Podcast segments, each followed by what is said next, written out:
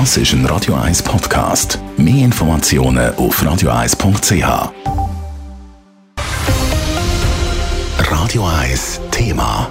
Der Flughafen Zürich zeigt Stabilität. Das ist heute bei der Vorstellung vom Flughafenbericht 2022 bekannt gegeben worden. Corona hinterlässt aber immer noch deutliche Spuren und für gewisse Anwohnerinnen und Anwohner hat die Pandemie durchaus auch einen positiven Effekt gehabt. Das berichtet Leila Keller. Der Zürcher Fluglärmindex ZFI ist nach wie vor ein grosses Thema. Der Index ist eine Methode für die Berechnung von durch Fluglärm belästigten Personen. Und weil die Flugbewegungen in der Pandemie deutlich tiefer sind, hat es natürlich auch sehr viel weniger Lärm gegeben. Der Index war aber schon vor der Pandemie rückläufig gewesen, betont die Volkswirtschaftsdirektorin Carmen Walker-Späh. Und das wegen diversen wirksamen Massnahmen. Unsere Schallschutzmaßnahmen oder was sehr wirkt, das muss man einfach an dieser Stelle sagen, das sind auch die Milliardeninvestitionen von der Airlines, insbesondere auch von der Swiss in lärmgünstigere Flugzeuge, die sich wirklich sehr stark auswirken. Auch die 2019 eingeführten Lärmgebühren würden eine deutliche Wirkung zeigen. Nach dem Corona-Schock erholen sich die Zahlen am Flughafen Zürich langsam aber sicher auch wieder. Der CEO vom Flughafen Zürich, der Stefan Widrig, zeigt sich erfreut, dass die Flugpassagiere in diesem Jahr wieder zugenommen haben. Seit dem Juni liegen die Passagierzahlen am Flughafen Zürich wieder bei 80 Prozent im Vergleich mit dem Jahr vor der Pandemie.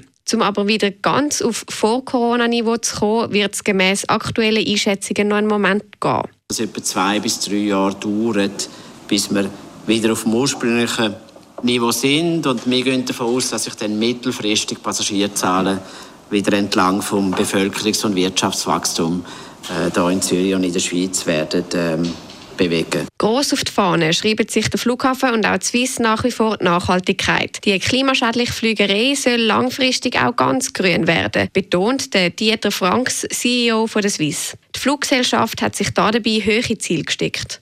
Wir sind als Fluggesellschaft natürlich nicht nur unterwegs, um Zürich ähm, und die Schweiz mit der Welt zu verbinden, aber wir möchten das auch nachhaltig, effizient und grüner machen in Zukunft. Die Ziele, die wir uns gesetzt haben, sind ganz klar.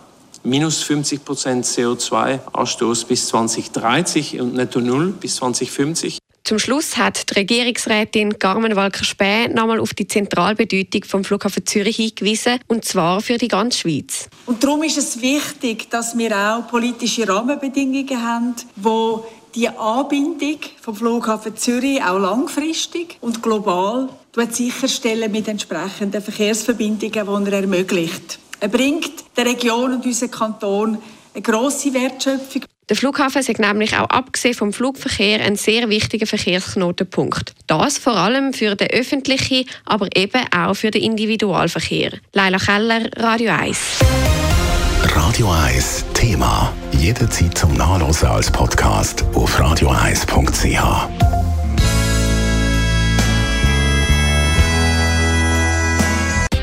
Radio 1 ist Ihre Newsender. Wenn Sie wichtige Informationen oder Hinweise haben, rufen Sie uns an auf 044 208 1111 oder schreiben Sie uns auf redaktion.radio1.ch.